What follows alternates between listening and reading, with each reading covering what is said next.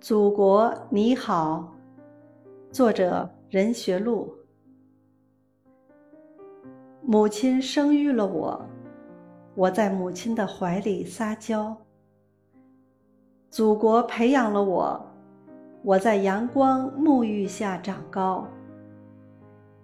母亲过生日的时候，我会买些食品，急急忙忙去老人家面前报道。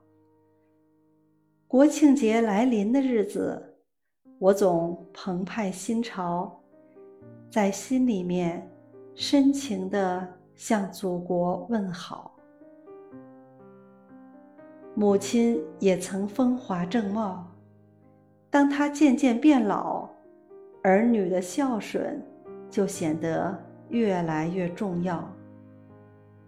祖国由贫弱到强大，一路。也摔过跤，但是我不愿掰着手指头去计较。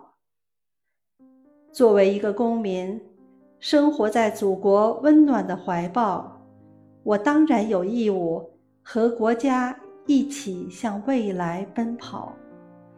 从心底里发出的问候，简单明了。祖国发展的繁荣富强。